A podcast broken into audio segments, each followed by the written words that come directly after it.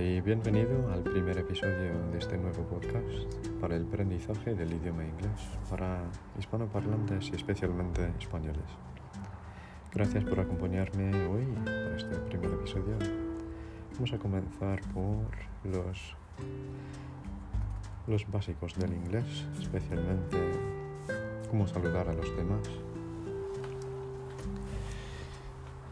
Pues en España se acostumbra muchas veces decir cuando le ves a un amigo, hola, ¿qué tal estás? O hola, ¿cómo estás? En inglés, por los que no sabéis, eso sería hello, how are you? Hey, how's it going? Hey, how's it going? Sería más como ¿qué tal estás? ¿Qué tal estás? Es un poco menos formal. ¿no? Así que en inglés, si quieres, si estás hablando con, un amigo cosas son menos formales, puedes decir, hey, how's it going? How's it going? Una traducción literal al castellano sería más o menos cómo va, cómo van las cosas, cómo va todo.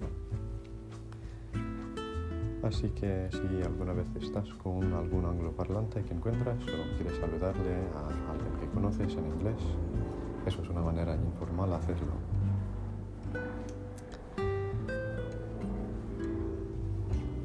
La manera más formal que casi seguramente muchos de vosotros sabéis o conocéis de alguna forma es How are you? How are you? Eso se puede utilizar en cualquier contexto, básicamente siempre. Uh, sea tu padre, tu profesor, tus amigos, puedes utilizar esto para, para un saludo a literalmente cualquier persona.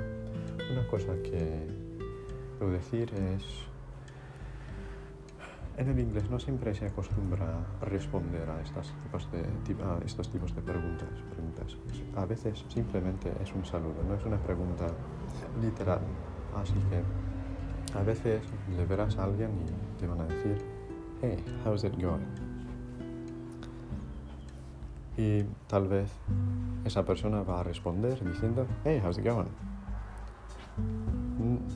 ninguna de las dos personas ha respondido a la pregunta diciendo estoy bien.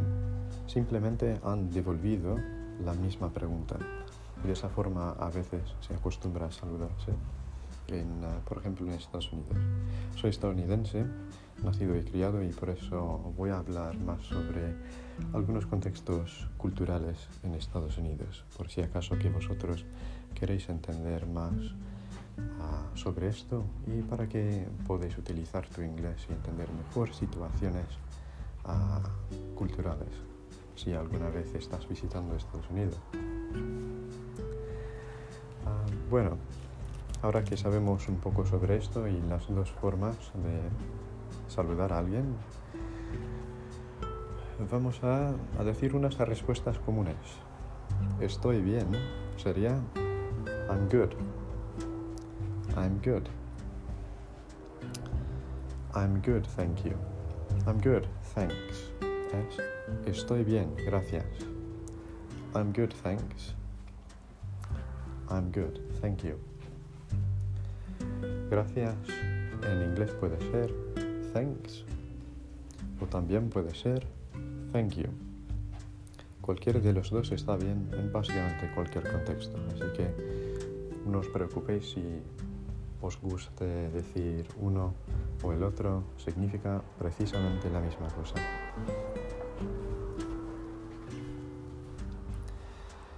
Bueno, con eso dicho, vamos a también aprender otras respuestas como estoy mal.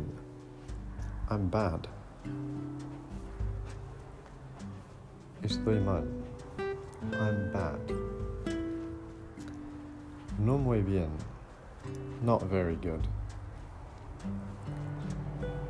No muy bien. Not very good.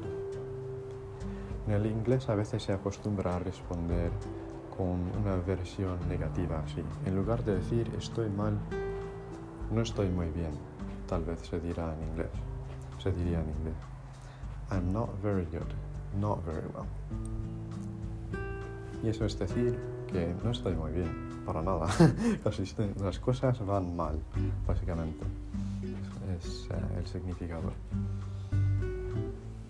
Bueno, ahora que sabemos unas respuestas básicas y cómo se utiliza en un contexto estadounidense, no puedo hablar para todos los otros países uh, en que se habla el inglés, pero por lo general estas cosas son básicamente lo mismo.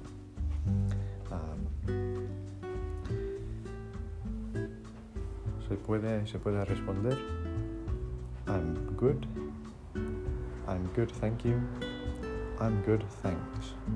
Y eso significa, los tres, los tres frases ahí significan estoy bien, gracias.